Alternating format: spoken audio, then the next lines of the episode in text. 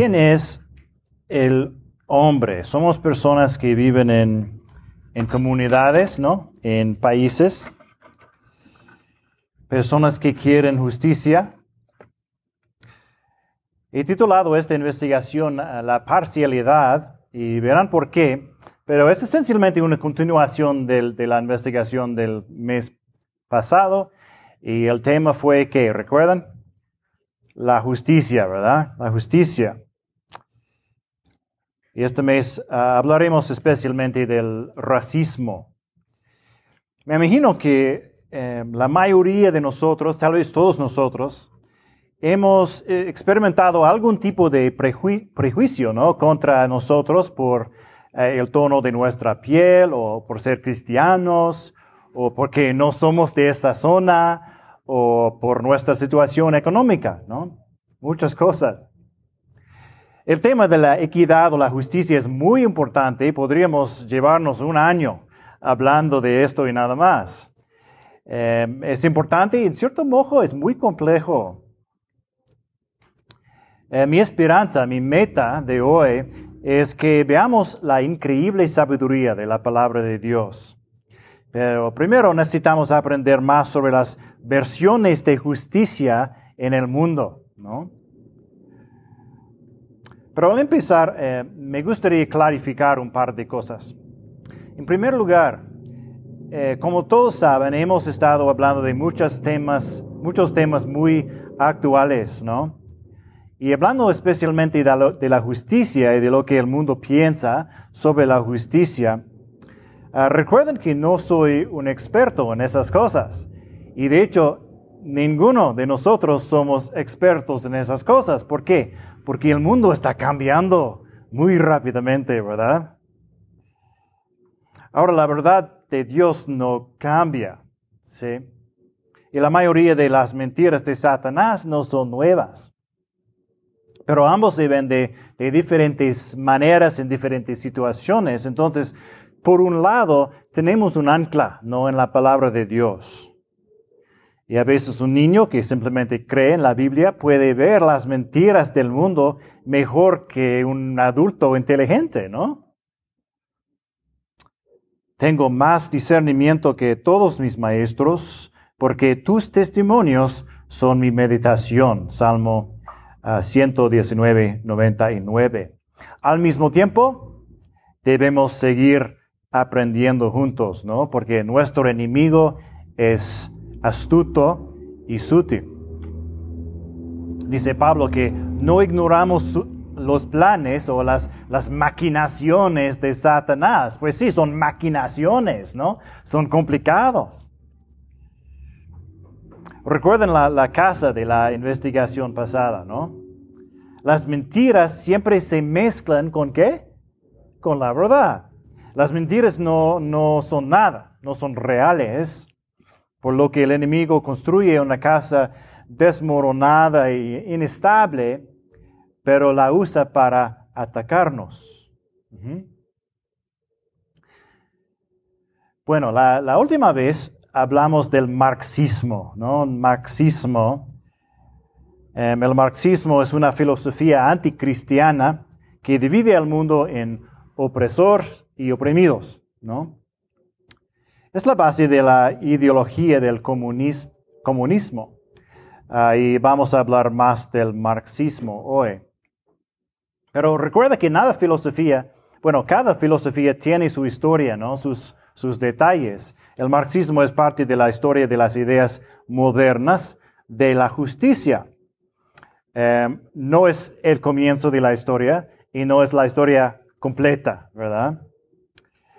Em, muchos de los que utilizan ideas que en mi opinión son relacionadas con el marxismo uh, niegan que sean marxistas o, que estén de acuerdo con el marxismo. Ah, si son cristianos, usan palabras cristianas, ¿no? Y ahora, ah, por supuesto, algunas personas lo admiten. Em, los fundadores de Black Lives Matter, la, vida de los negros uh, sí importa, ¿han escuchado eso? De los Estados Unidos. Em, ellos, por ejemplo, enumeradas por la, revista Time como algunas de las personas más influentes del mundo, eh, uno de, los fundadores ha explicado que son marxistas preparadas y deben saber que ellas también invocan espíritus, eh, están involucrados en el ocultismo. Entonces no es una buena organización. Pero incluso hay cristianos que usan estas ideas de que vamos a hablar hoy, que dirían que no están de acuerdo con el marxismo.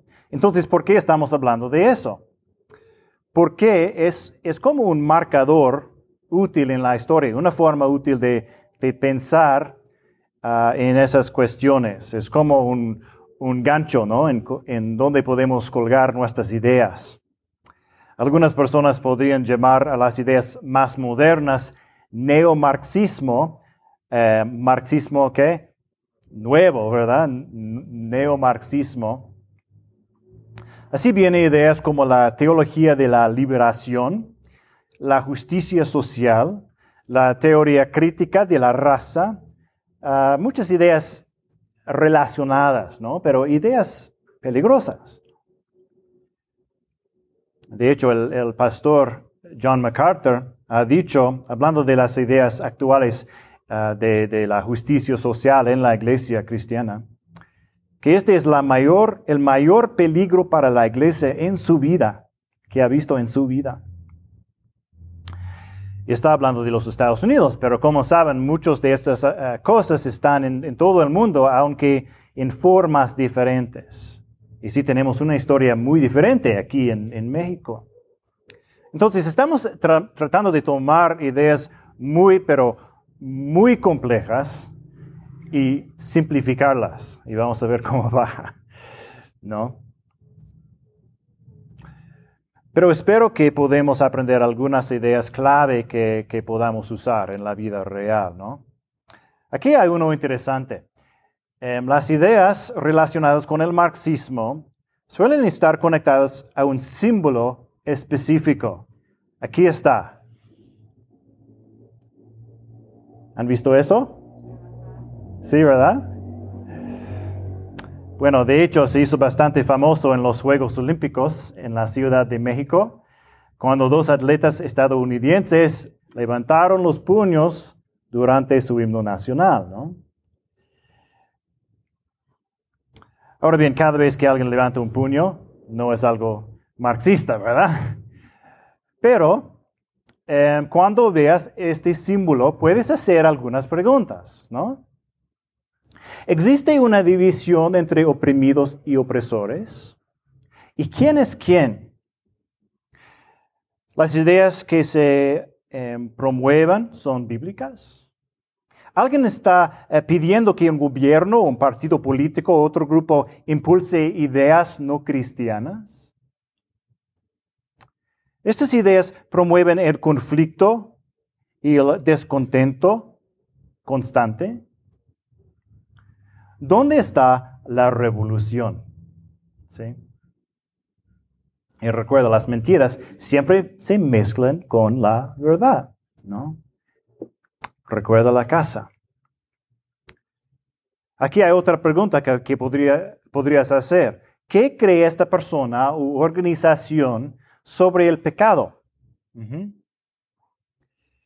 El marxismo cree en algo que llamamos la perfectibilidad del hombre, la perfectibilidad del hombre. ¿Qué es eso? Bueno, la idea es que si tuviéramos los sistemas adecuados, la sociedad adecuada, si todos tuvieran las mismas oportunidades, los mismos recursos, los problemas del mundo desaparecerían. La, la solución es cambiando la sociedad, ¿no? Entonces, ¿qué dicen ellos? Y dime si has escuchado algunas de estas palabras o frases. Eso es para su seguridad, su salud. Eh, los, los, pobres niños, ¿no? Sufriendo por el racismo, por el COVID, por el cambio climático. Mire todas las rupturas en nuestros sistemas mundiales. Necesitamos quemarlo todo y reconstruir mejor. Todo lo que necesitamos es que nos des a nosotros, eh, los expertos, el control, porque el problema no está en el corazón, está en los sistemas. ¿sí? Como cristianos sabemos que esto no es cierto, ah, porque el hombre es pecador, ¿verdad? No vamos a alcanzar la perfección sin nuestro Señor Jesucristo. Recuerda las palabras de Alexander Solzhenitsyn. La línea que divide el bien y el mal atraviesa el corazón de todo ser humano. El hombre no puede perfeccionarse sin un renacimiento espiritual, ¿no? Si hay leyes injustas y no bíblicas, estaremos felices de combatirlas, sí. Pero el mal nunca se borrará hasta que el corazón del hombre cambie. Por eso la solución definitiva nunca es un nuevo partido político, un nuevo líder, una nueva ley, un nuevo sistema. Y si nuestro problema es que no tenemos los mismos recursos, bueno, entonces Dios mismo es el opresor injusto. ¿No? Porque ¿qué dice la Biblia? No sea que digas en tu corazón, mi poder, la fuerza de mi mano me ha producido esta riqueza. Porque acuérdate de Yahvé tu Dios, porque Él es el que te da poder para hacer riquezas, a fin de confirmar su pacto. Deuteronomio 8, 17 y 18. La perfectibilidad del hombre. Para los neomarxistas, nosotros entramos en el mundo como una tarjeta de memoria vacía, ¿no? Y es, el cultura o, o, el gobierno o los sistemas los que copian datos, ¿sí? Lo bueno o lo malo en nuestro ser. No es nuestra culpa, es el sistema. Entonces lo queramos todo, quemamos, perdón, lo quemamos todo para crear algo nuevo. Y esa es la esperanza del marxismo. Pero como cristianos sabemos que comenzamos la vida como pecadores, ¿no? Y necesitamos no un nuevo sistema, ¿qué necesitamos? Un Salvador, Cristo. Sí. Y sin embargo, muchas personas se sienten atraídas por este tipo de activismo, ¿no? ¿Por qué? Porque todos queremos justicia, ¿verdad? Todos queremos hacer algo y queremos ser vistos como personas que se preocupen por los oprimidos, que son buenas personas, ¿sí?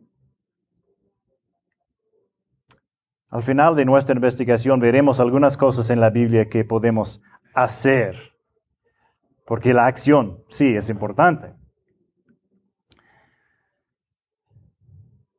Una de las ah, mayores preocupaciones del mundo actual es el racismo, ¿verdad? ¿Sí o no? ¿No? Ah, sí, ok. Puedo cambiar el sermón si es necesario. Pero... Ok.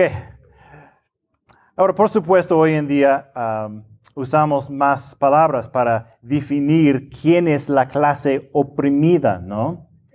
Em, sexismo contra las mujeres, ¿verdad? Clasismo, intelectualismo.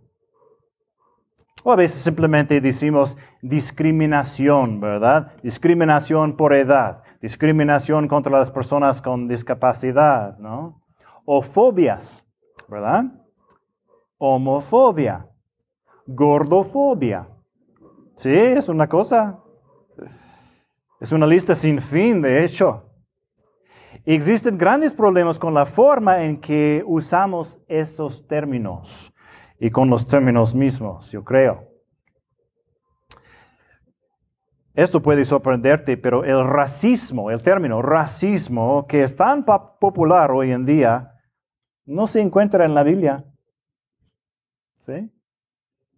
La palabra raza está en la Biblia. Em, si tienes la, la Reina Valera, solo una vez, hablando de la raza de los gigantes. Em, se usa un poco más en la NBI, normalmente en lugar de la palabra tribu. Más común, em, tenemos la idea de, en la Biblia, tenemos la idea de naciones, ¿no? En griego, etnos, o decimos etnia, o, grupos em, étnicos, ¿no? La etnia, por supuesto, eh, puede incluir como ADN, eh, descendientes físicos, pero también incluye como estructuras, países, culturas. Eh, la cultura es en realidad algo que proviene de la familia, de sus familias, ¿no? Tu familia hace las cosas de cierta manera, ¿verdad? Eh, habla de, de, una cierta manera y luego tienes un grupo de familias en una comunidad y se influyen entre sí y así, ¿no?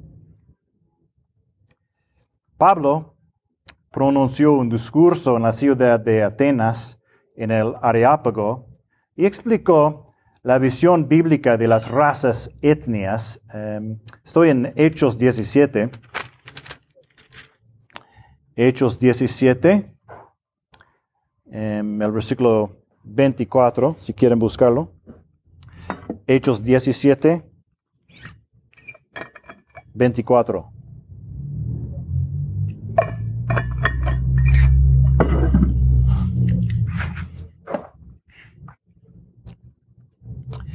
Dice Pablo, el Dios que hizo el mundo y todo lo que en él hay, puesto es Señor del cielo y de la tierra, no mora en templos hechos por manos de hombres, ni es servido por manos humanas como si necesitara de algo, puesto que Él da a todos vida y aliento y todas las cosas. De uno solo, Dios hizo todas las naciones del mundo para que habitaran sobre toda la superficie de la tierra, habiendo determinado sus tiempos y las fronteras de los lugares donde viven, para que buscaran a Dios y de alguna manera, palpando, lo hallen, aunque Él no está lejos de ninguno de nosotros. De uno solo Dios hizo todas las naciones. Ahí está em, naciones, ¿no? Etnos.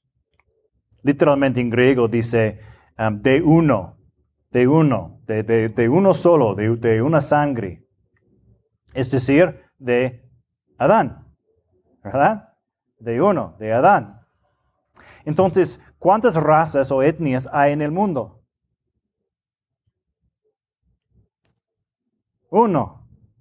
¿Verdad? Solo uno, la humanidad, de uno solo.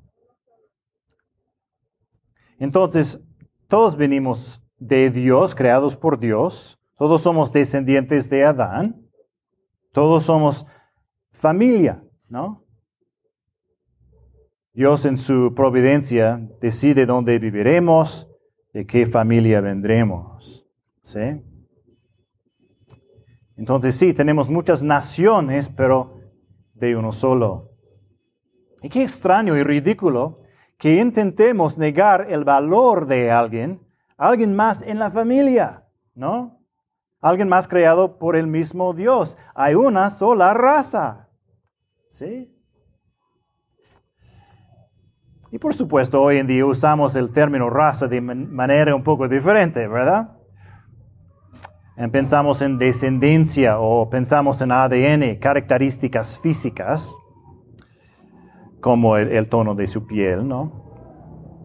Em, el doctor Harold P. Freeman ha estudiado eso y dice que las características físicas que asociamos con la raza, las, las diferencias en la apariencia física, son del 0.01% de nuestro ADN.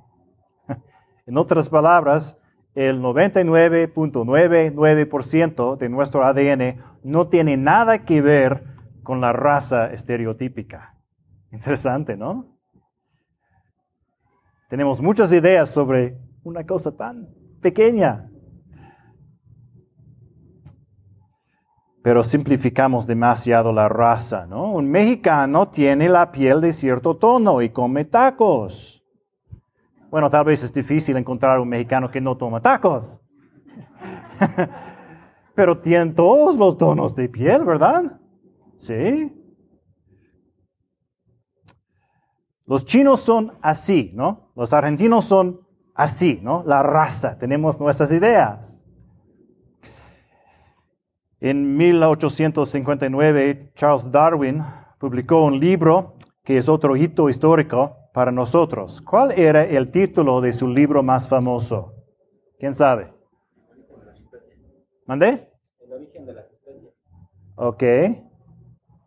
Bueno, aquí está el, el título completo de Darwin. El origen de las especies por medio de la selección natural o la conservación de razas favorecidas en la lucha por la vida. Eso es el título. Qué bueno libro, ¿verdad? Darwin creía que algunas razas estaban más evolucionadas, más avanzadas que otras. Además, te encantará esto. Creía que los hombres habían evolucionado con cerebros más grandes, por lo que eran más inteligentes que las mujeres. Gracias, Darwin. No es cierto, ¿verdad? Eso es lo que creía. Y las ideas de Darwin, y no es solo Darwin, pero recuerda, estamos simplificando mucho, las ideas, ideas de Darwin se han utilizado para promover el racismo. Ahora, sabemos que solo hay una raza creada por Dios, la raza humana cada individuo con dignidad y valor. Punto.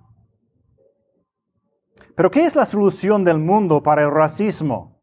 El mes pasado hablamos de la interseccionalidad, ¿sí? La interseccionalidad. Todos tienen varias características, varias historias que los colocarán más en el grupo oprimido o en el grupo opresor. Porque recuerda, para ellos los pecados individuos no son muy importantes o no existen. Bueno, en sus hojas dice, muy a menudo, según el mundo, su valor, muy a menudo, según el mundo, su valor no proviene de Dios. Su valor no proviene de Dios, que es la frase en latín, imago Dei, imagen de Dios. Su valor no proviene de Dios, sino de su grupo, de su grupo. Eso no es verdad, esa es la, idea del mundo. Y su pecado no es de su corazón, su pecado no es de su corazón, es de su grupo.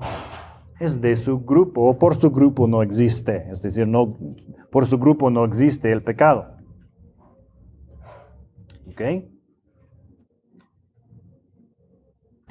Hemos dicho que creen que el problema es el sistema, es la em, hegemonía o el patriarco. ¿sí? Pero el problema con el sistema, dicen, es que da privilegios a ciertas personas y no a otras. Las personas de piel blanca son más privilegiados que los de piel oscura. Los hombres son más privilegiados que las mujeres. Las canadienses son más privilegiados que los mexicanos. Entonces, si tienes un canadiense de piel blanca, él es el opresor. ¿Sí? Una mexicana de piel oscura, oprimida. ¿Sí? Eso es la idea neomarxista de muchos en el mundo de hoy. Bueno, ahora vamos a tener una dinámica para ilustrar eso.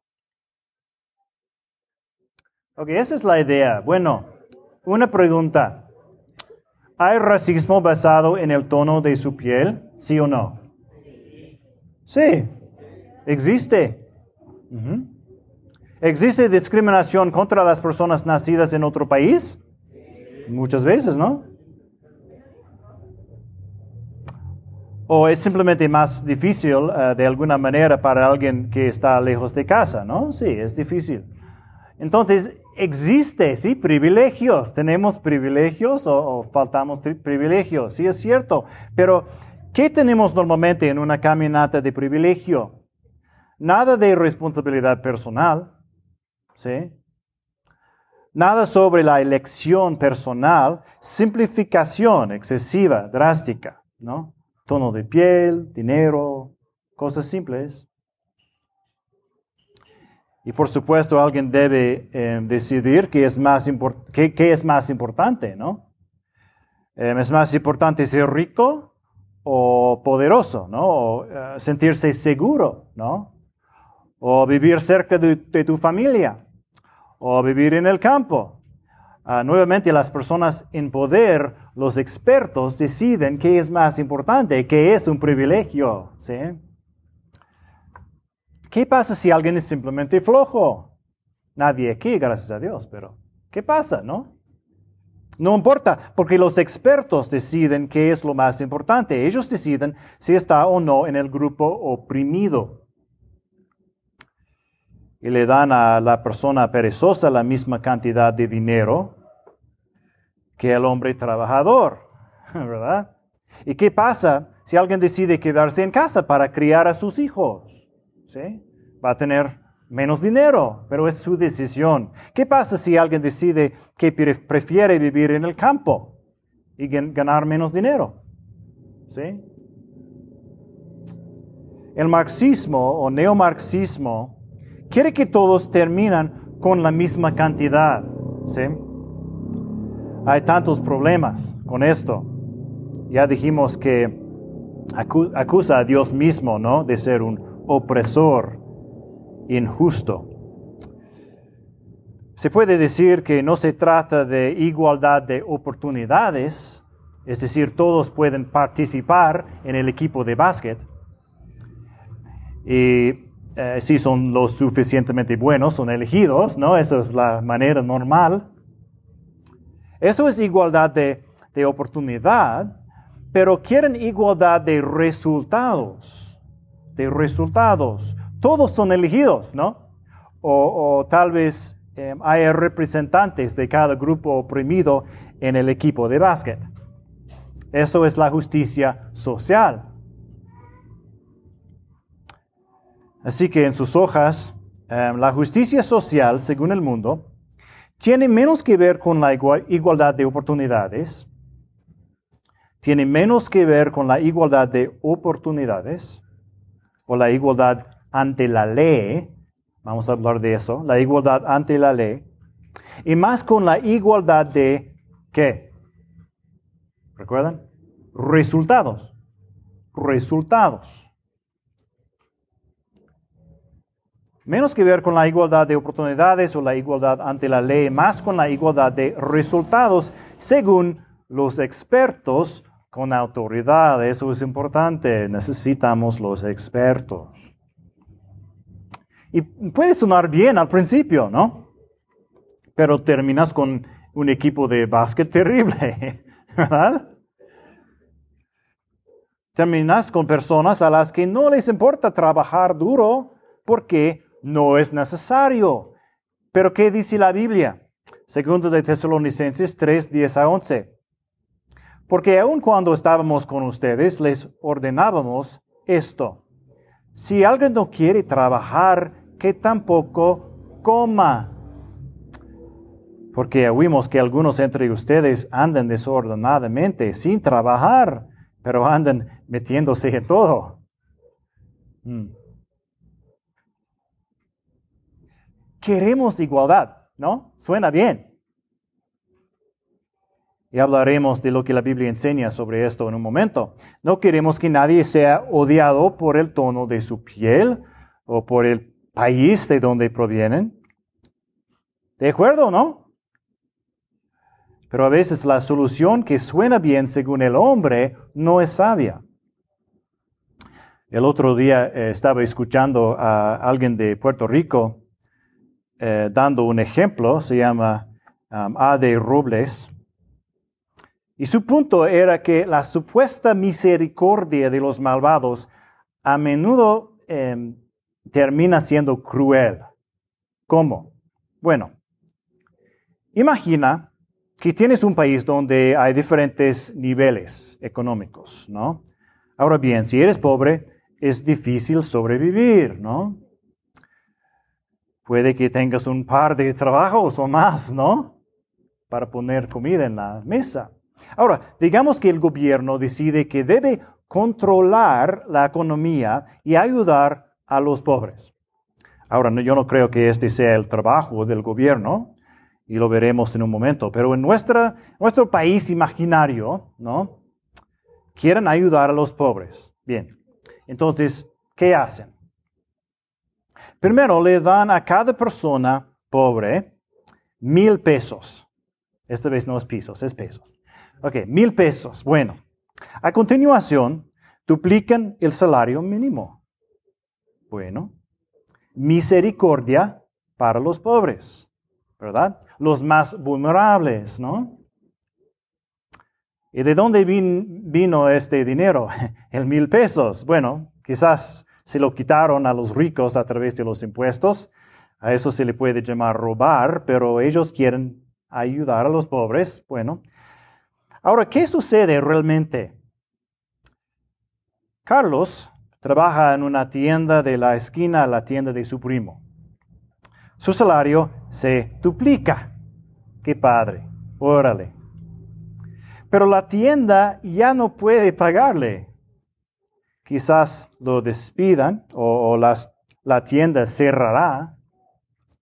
No hay problema. Una gran empresa compra la tienda. Las grandes empresas no conocen ni se preocupen por Carlos, eh, pero al menos pueden pagarle el nuevo salario mínimo por el momento. Bueno, entonces, debido a, que los salarios son repentinamente más altos, muchas empresas familiares cierran.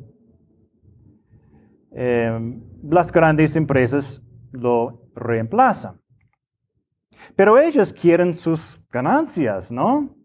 Como tienen que pagar más, tienen que cobrar más. Los precios suben para igualar los nuevos salarios. Pero los propietarios de pequeñas empresas ahora no tienen negocio. Entonces están buscando trabajo. Aumenta el desempleo. La gente no está trabajando por lo que em, los productos están menos disponibles o menos variedad, ¿no? Las grandes empresas tienen menos competencia, por lo que pueden cobrar aún más. Carlos está teniendo grandes problemas y ahora está ayudando a su primo económicamente. Ahora, ¿quién se beneficia de esta misericordia para con los pobres? En el fin, los ricos, los ricos.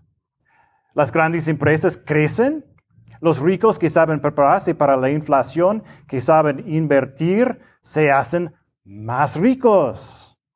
Los pobres ahora están desempleados o en empresas que no se preocupen por ellos. Y si todavía tienen algo de los mil pesos, ahora valen mucho menos. Parecía una buena idea al principio, ¿no? Pero el gobierno no es bueno para controlar toda la cultura como aprendimos en Romanos 13, ¿no? El gobierno tiene sus responsabilidades y también sus, ¿qué? Límites. ¿Sí? Y a veces lo que la gente le, le parece bien al principio no lo es. La misericordia de los malvados es cruel.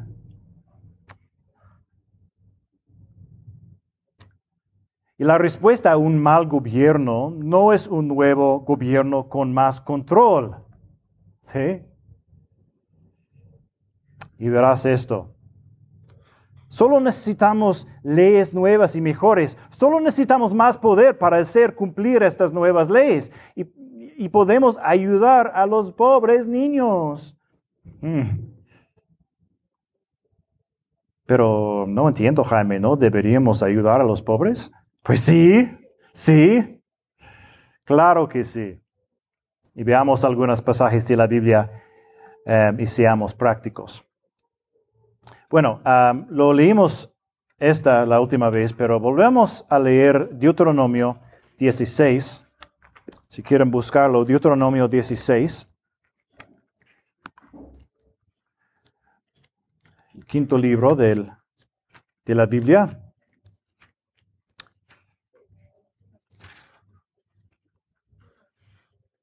Deuteronomio 16, 18. Este es un texto muy importante sobre la justicia en una nación. ¿Quieres un país libre y justo? Bueno, empieza aquí. Deuteronomio 16, 18. Nombrarás jueces y oficiales en todas las ciudades que el Señor tu Dios te da, según tus tribus. Y ellos juzgarán al pueblo con justo juicio. No torcerás la justicia no harás excepción de personas, ni tomarás soborno, porque el soborno ciega los ojos del sabio y pervierte las palabras del justo. La justicia y solo la justicia buscarás, para que vivas y poseas la tierra que el Señor tu Dios te da. Bueno, de nuevo al versículo 18. Nombrarás jueces y oficiales en todas las ciudades que el Señor tu Dios te da, según tus tribus, y ellos juzgarán al pueblo con justo juicio. ¿no? La justicia estará en, en, su comunidad, ¿verdad? Y probablemente será accesible y, y, muy rápido, ¿no? Porque es muy cerca. Y los juicios serán justos, es decir, basados en la ley de Dios, ¿no? La justicia de Dios. 19. No torcerás la justicia, no harás acepción de personas, ni tomarás soborno, porque el soborno ciega los ojos del sabio y pervierte las palabras del justo. Ok, noten eso. La justicia no trata de hacer todos iguales. Ok. Pero todos son iguales ante la ley.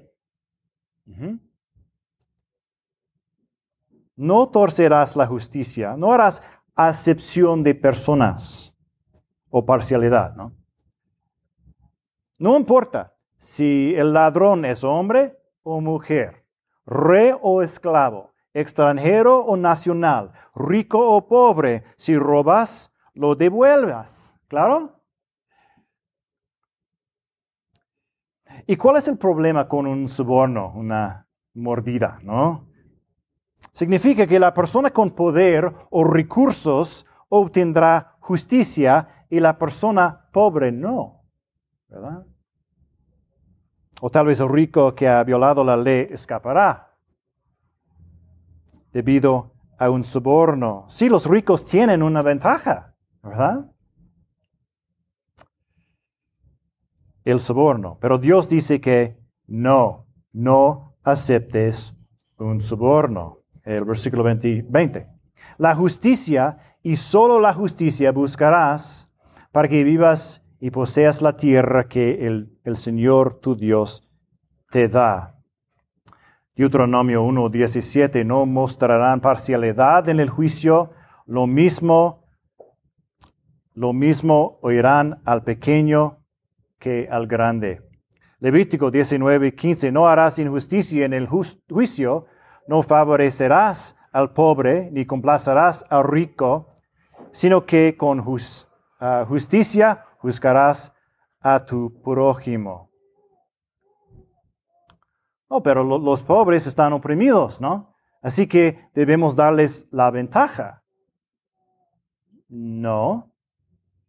La ley se aplica por igual a todos. ¿Sí?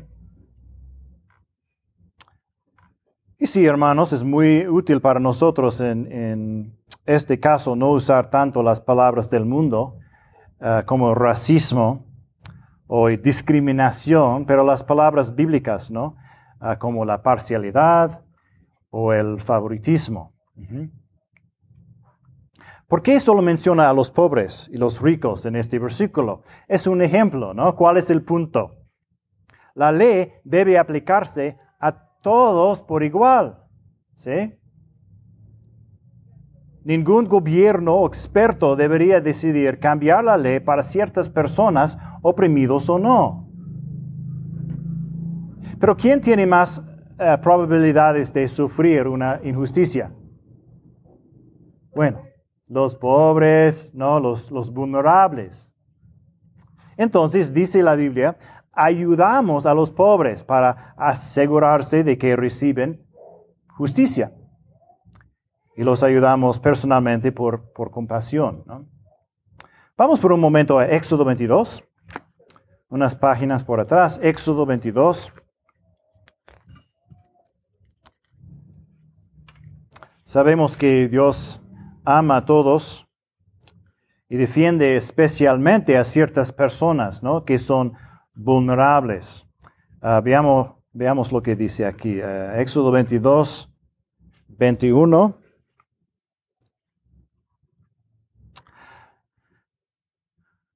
Éxodo 22, 21. Al extranjero no maltratarás ni oprimirás, porque ustedes fueron extranjeros en la tierra de Egipto.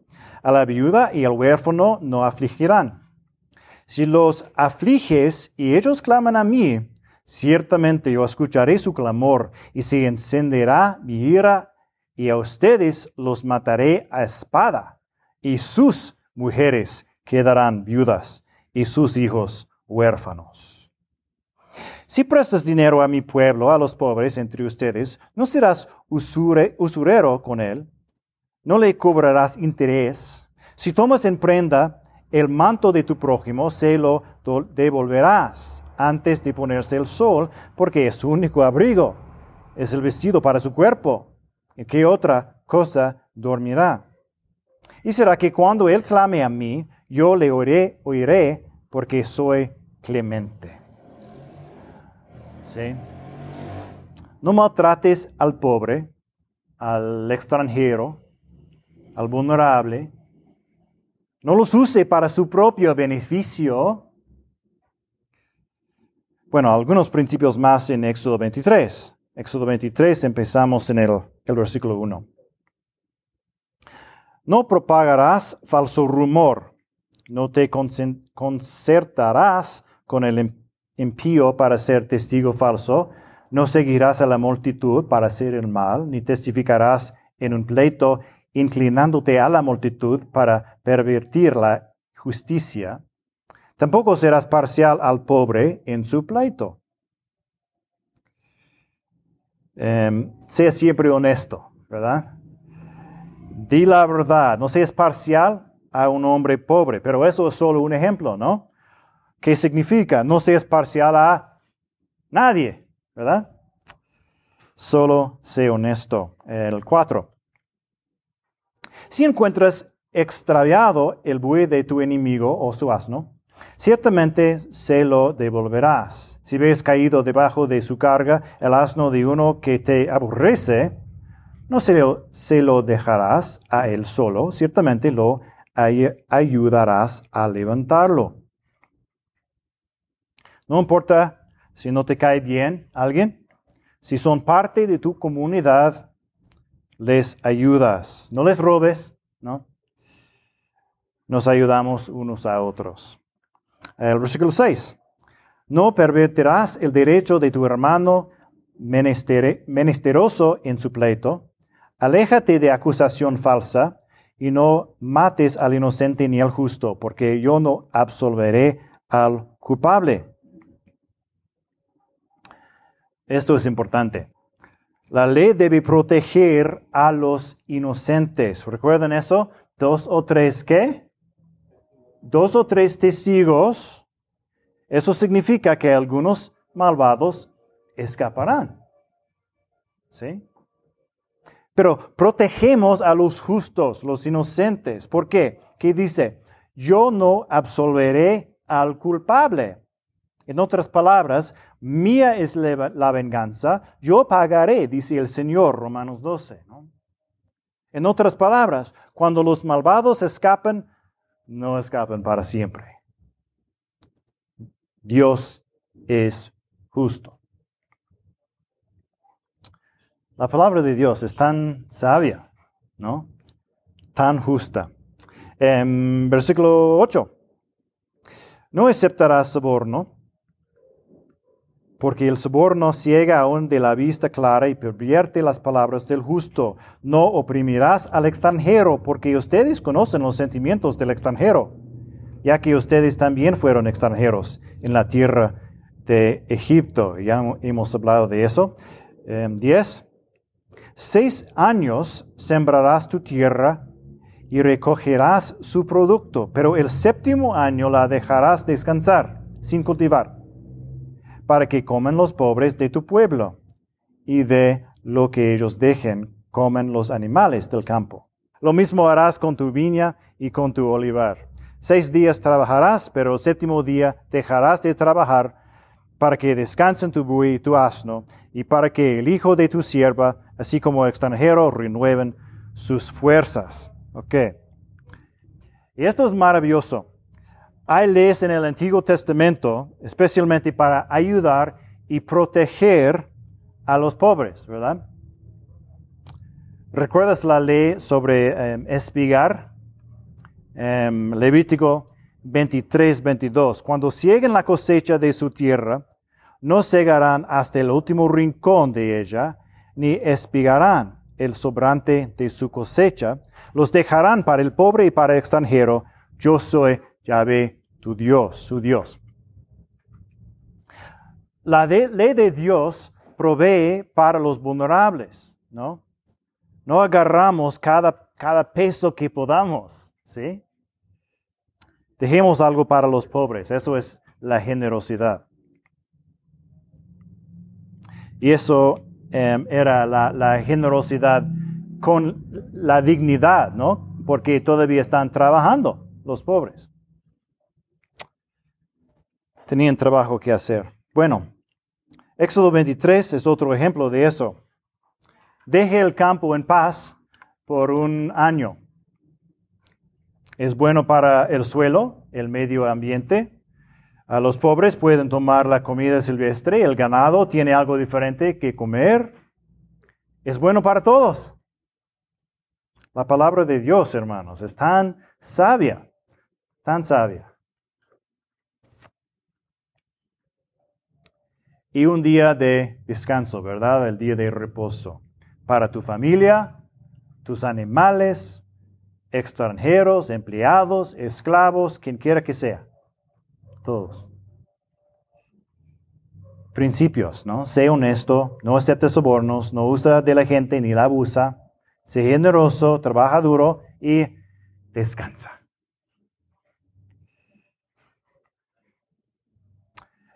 Hermanos, la gente te juzgará injustamente, pero ¿dónde está tu corazón?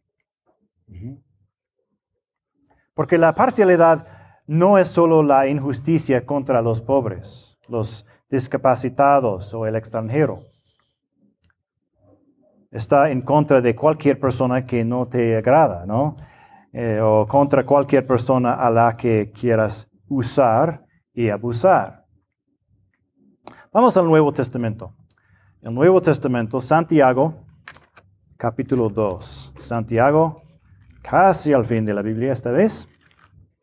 Hebreos, Santiago, capítulo 2. Estos son palabras desafiantes de nuestro hermano en Cristo, Santiago. 2.1. Hermanos mías, no tengan su fe en nuestro glorioso Señor Jesucristo con una actitud de favoritismo. Bueno, lo siento hermanos, este no es un problema en otro país, no es un problema en, ciertas partes de México o en su empresa, es un problema en nuestros propios corazones, ¿no? En la iglesia misma. No puedo juzgar el corazón de nadie aquí, pero puedo pedirle a Dios que escondriñe mi propio corazón en busca de, actitudes, ¿no? De parcialidad. Bueno, Versículo 2. Porque si en su congregación entra un hombre con anillo de oro y vestido de ropa lujosa y también entra un pobre con ropa sucia, y dan atención especial al que lleva la ropa lujosa, lujosa y dicen, siéntese aquí en un buen lugar. Y el pobre dicen, eh, tú estate ahí de pie o siéntate junto a mi estrado. ¿Acaso no han hecho distinciones entre ustedes mismos y han venido a ser jueces con malos pensamientos? Imagínate, esa persona rico, rica e influente, ¿no? De Iztapaluca. Esa persona viene a nuestro servicio, ¿no? ¡Wow! Alabado sea Dios, ¿no? Qué bueno. Piense en el testimonio que esa persona podría tener. Piense en los recursos que podría utilizar para el reino de Dios. Todos queremos hablar con él o con ella, darle la bienvenida, ¿no? Está bien. Oh, pero eh, alguien entró de la calle, ¿no? Y está sentado ahí atrás. Creo que ha estado bebiendo y no hablo de Coca-Cola será mejor que tengamos cuidado, ¿no? Es bueno que no esté sentado aquí con el resto de nosotros, ¿no? Y por supuesto, hermanos, hay cuestiones de seguridad, ¿no? Si conocen a una persona y hay una persona que no conocen, que está borracha, pues sí. Pero ¿quién tiene más valor? Imago Dei, ¿sí? ¿Qué persona puede usar Dios para su gloria? Ambos. Amén. Déjame decirte que la prostituta, drogadicta, que lleva muchos años en la calle, pero ahora redimido por Dios, será más maravillosa, más pura, más hermosa en la eternidad que la estrella de cine que rechaza a Dios, ¿no? Imagínate, cada persona que ves, si pudiera verlos redimidos por Cristo, y glorificados, estarías tentado a inclinarte ante él o ella, ¿no? Y sin embargo, nos sentimos tentados a mostrar parcialidad. Y puede ser por, por miedo o porque queremos algo de la otra persona, ¿no? Versículo 8. Si en verdad si en verdad ustedes cumplen la ley real conforme a la escritura, amarás a tu prójimo como a ti mismo, bien hacen. Pero si muestran favoritismo, cometen pecado y son hallados culpables por la ley como transgresores. El mundo quiere causar divisiones entre nosotros, hermanos, ¿verdad? No les ayudemos. El mundo quiere que pensamos en nuestras nacionalidades, el tono de nuestra piel, nuestro estilo de vida, o nuestras em, elecciones políticas, ¿no? El mundo quiere dividirnos en grupitos, oprimido, opresor, sin esperanza y sin perdón. Bueno, vamos a Colosenses 3. Colosenses capítulo 3. Debemos buscarlo todo si es posible. Gálatas, Efesios, Filipenses, Colosenses.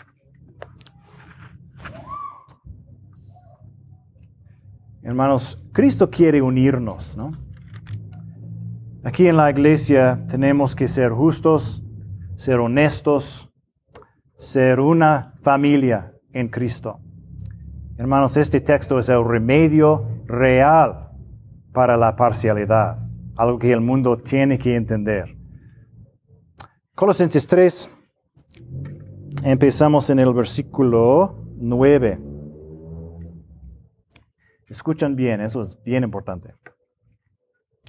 Dejen de mentirse los unos a los otros, puesto que han desechado al viejo hombre con sus malos hábitos y se han vestido del nuevo hombre, el cual se va renovado hacia un verdadero conocimiento conforme a la imagen de aquel que lo creó. En esta renovación no hay distinción entre griego y judío, circunciso e incircunciso, bárbaro, esquita, esclavo, libre, sino que Cristo es todo y en todos. Entonces ustedes como escogidos de Dios, santos y amados, revístanse de tierna compasión, bondad, humildad, mansedumbre y paciencia, soportándose unos a otros y perdonándose unos a otros si alguien tiene queja contra otro. Como Cristo los perdonó, así también háganlo ustedes. Sobre todas estas cosas, vístanse de amor, que es el vínculo de la unidad. Que la paz de Cristo reine en sus corazones, a la cual en verdad fueron llamados en un solo cuerpo, y sean agradecidos. Somos un solo cuerpo, hermanos. El cuerpo de Cristo. Esclavos y amos. Judío y gentil. Pablo no toma tiempo de explicar quiénes estén oprimidos o opresores, ¿no? Deberían dar más, más los, opresores no deberían dar más ofrenda o algo así, ¿no? No. Es muy importante la mención de, de los esquitas. Esquitas aquí. ¿Quiénes eran los esquitas?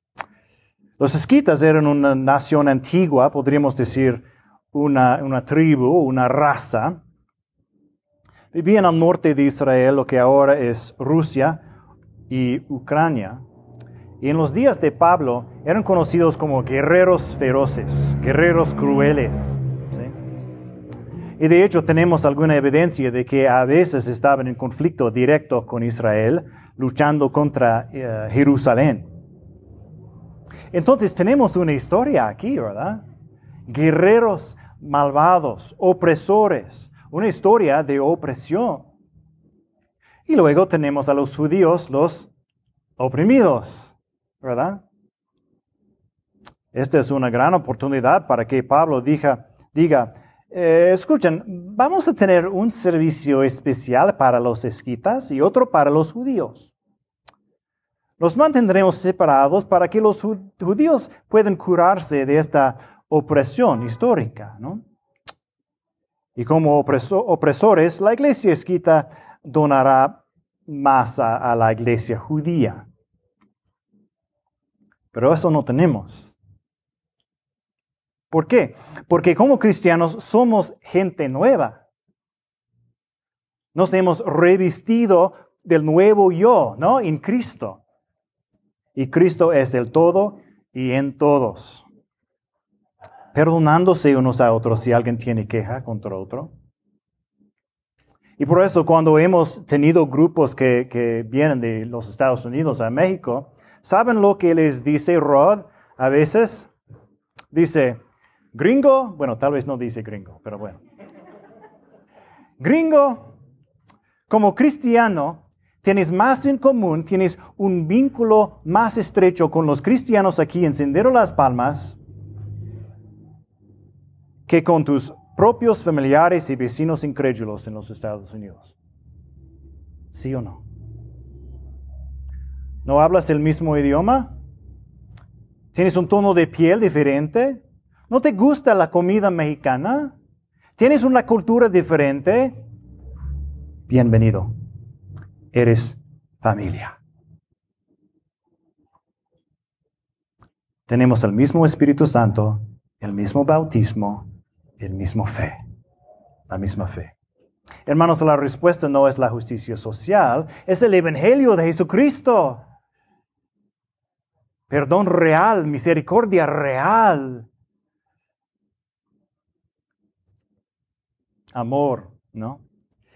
Entonces, ¿qué hacemos nosotros? ¿Qué hacemos? Bueno, justicia se aplica de maneras diferentes en su vida personal, en la familia, la iglesia, el trabajo y el gobierno. Pero mientras repasaba la Biblia, traté de notar eh, algunos de los recordatorios más comunes que probablemente se aplican a todos nosotros, que podemos aplicar a nuestras vidas. Pero primero, ¿qué pasa si experimentas parcialidad. Alguien está en contra tuya. Racismo o cualquier tipo de parcialidad está en tu contra porque eres cristiano, no sé, lo que sea. Decimos, sí, sin Cristo soy una mala persona. Soy un pecador. soy peor de lo que piensas. En sus hojas, A, admito mi pecaminosidad. Admito mi pecaminosidad. Es decir, empezamos con la humildad. Empezamos con la humildad. Escuchen hermanos, el mundo va a decir que su bien es mal. Injusto, sí. Pero todos somos pecadores que necesitamos un Salvador. Y luego decimos, no te voy a odiar, no te voy a devaluar porque tú me devalúes. Has sido creado a imagen de Dios. Voy a hacer un ejemplo. Ve, venzo el mal con qué? El bien. Venzo el mal con el bien. Y viviré una vida justa, misericordiosa, y los alentaré a que hagan lo mismo. Dice el C, vivo una vida de justicia. Vivo una vida de justicia. Soy responsable de promover la justicia y luchar contra la parcialidad en mi familia, mi iglesia, mi comunidad. Y D, el D, espero a que Dios me defienda. Espero a que Dios me defienda y traiga la verdadera justicia la verdadera justicia. Dios te vindicará, Dios te defenderá, la verdad se conocerá, hermanos. Del Salmo 37. Encomienda al Señor tu camino, confía en Él, que Él actuará, hará resplandecer tu justicia como la luz y tu derecho como el mediodía, porque el Señor ama la justicia y no abandona a sus santos. Ellos son preservados para siempre, pero la descendencia de los, de los impíos será exterminada. En el C y D vemos un contentamiento que actúa. ¿Sí? No es un contentamiento pasivo y débil. ¿Me explico? Es decir, debemos tener paz y contentamiento completo en Dios. Y al mismo tiempo luchar la buena batalla de la fe, un contentamiento con la espada del Señor. Entonces, aquí hay una lista a terminar una lista de algunas de las formas en que Dios nos dice que podemos promover la justicia. Y pueden ver que he incluido muchos más versículos para los estudien, los animo a meditar en estos, no vamos a leer todos hoy. Pero pueden leerlos en casa porque el Espíritu Santo tiene mucho más que decirnos en este tema. Ok, número uno no muestra parcialidad o favoritismo. No muestra parcialidad.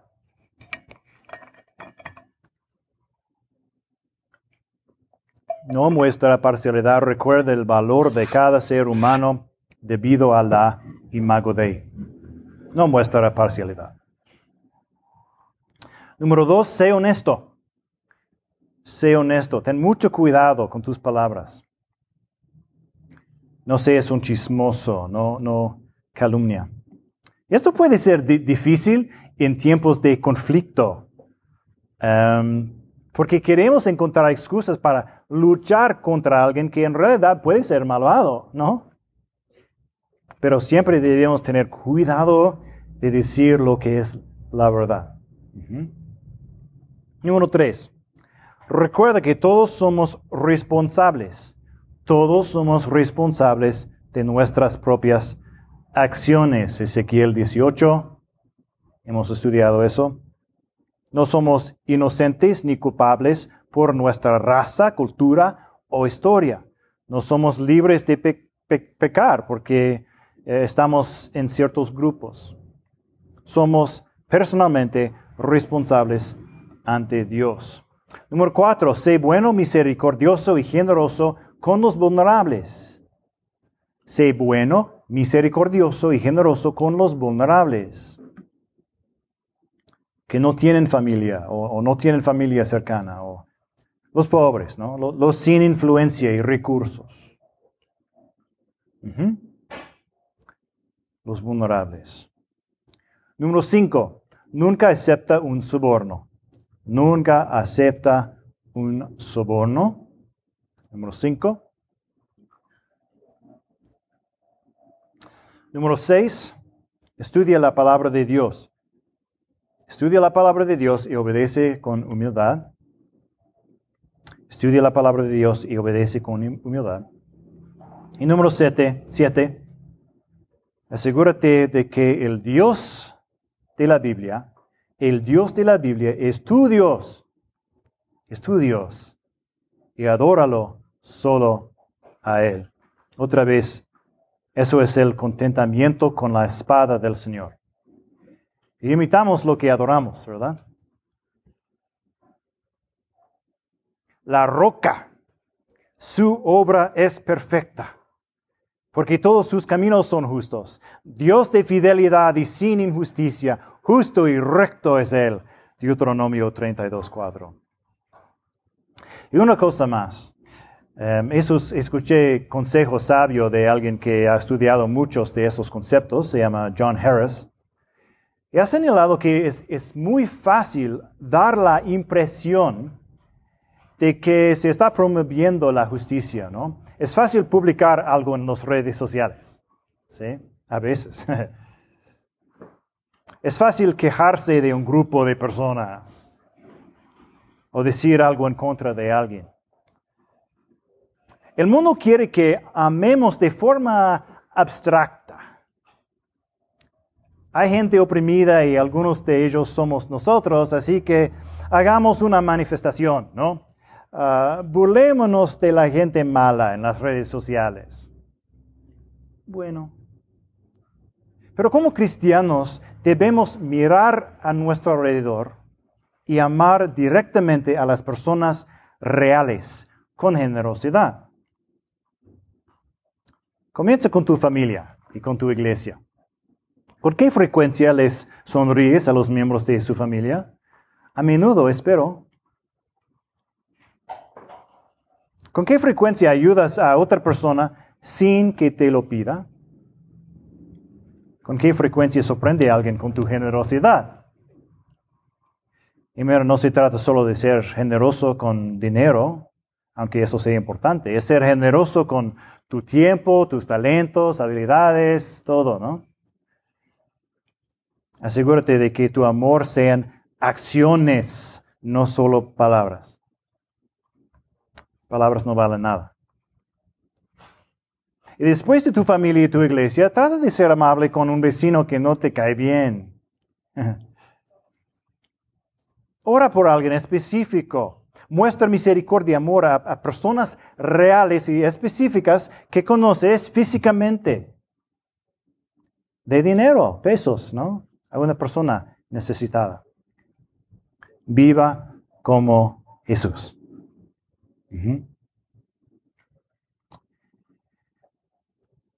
Isaías 26, 9, orando a Yahvé, a Jehová, dice, En la noche te desea mi alma.